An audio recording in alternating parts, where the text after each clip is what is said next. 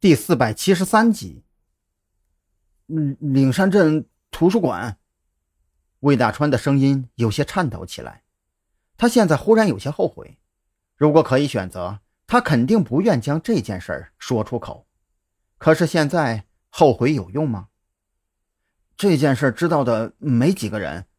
那家图书馆的高级管理层有我们的人，图书馆的最高层只有我们的人才能进去。这里面放的也都是催眠师培训用的书籍和资料。张扬听到这里，已经没有心情再跟他废话，当即让守在门外的小秦将魏大川带回去关着，自己则是掏出手机给许志伟打了个电话：“帮我查一下岭山镇图书馆大楼，我要知道详细情况，包括原建这栋大楼的企业资料。”张扬没有废话。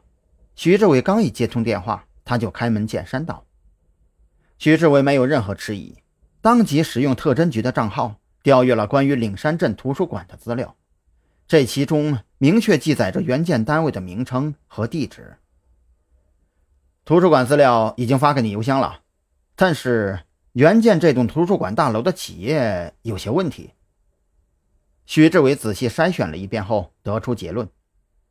我怀疑这个企业是皮包公司，因为按照工商局注册的资料来看，这家企业的注册资金只有五百万，而且这家公司名义上是科技公司，但是我查了他们近几年的产品情况，除了代理一些其他公司产品之外，完全没有自主创新。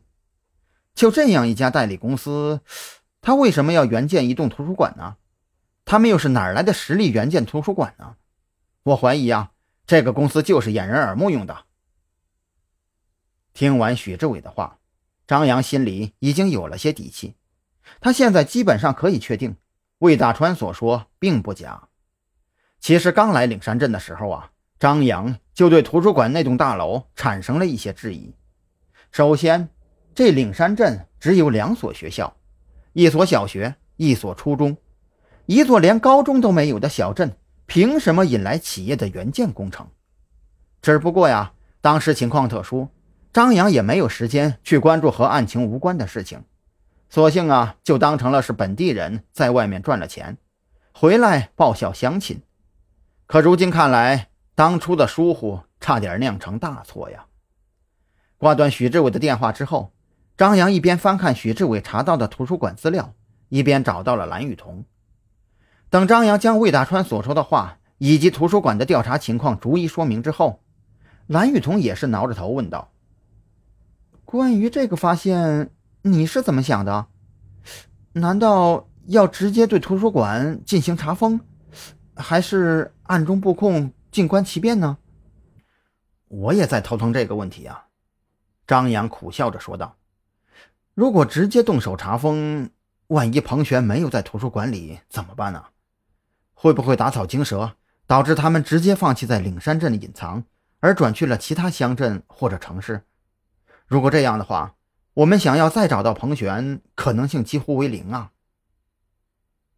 可是拖下去也不是办法呀。蓝雨桐也是头疼起来。岭山镇就这么大点儿，想要对图书馆布控，基本不可能。突然出现的生面孔，肯定会引人怀疑。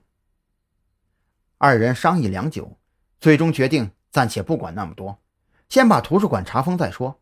如果能在图书馆里找到彭璇，固然是好的；如果找不到，也能当做另外一条线追查一下试试看。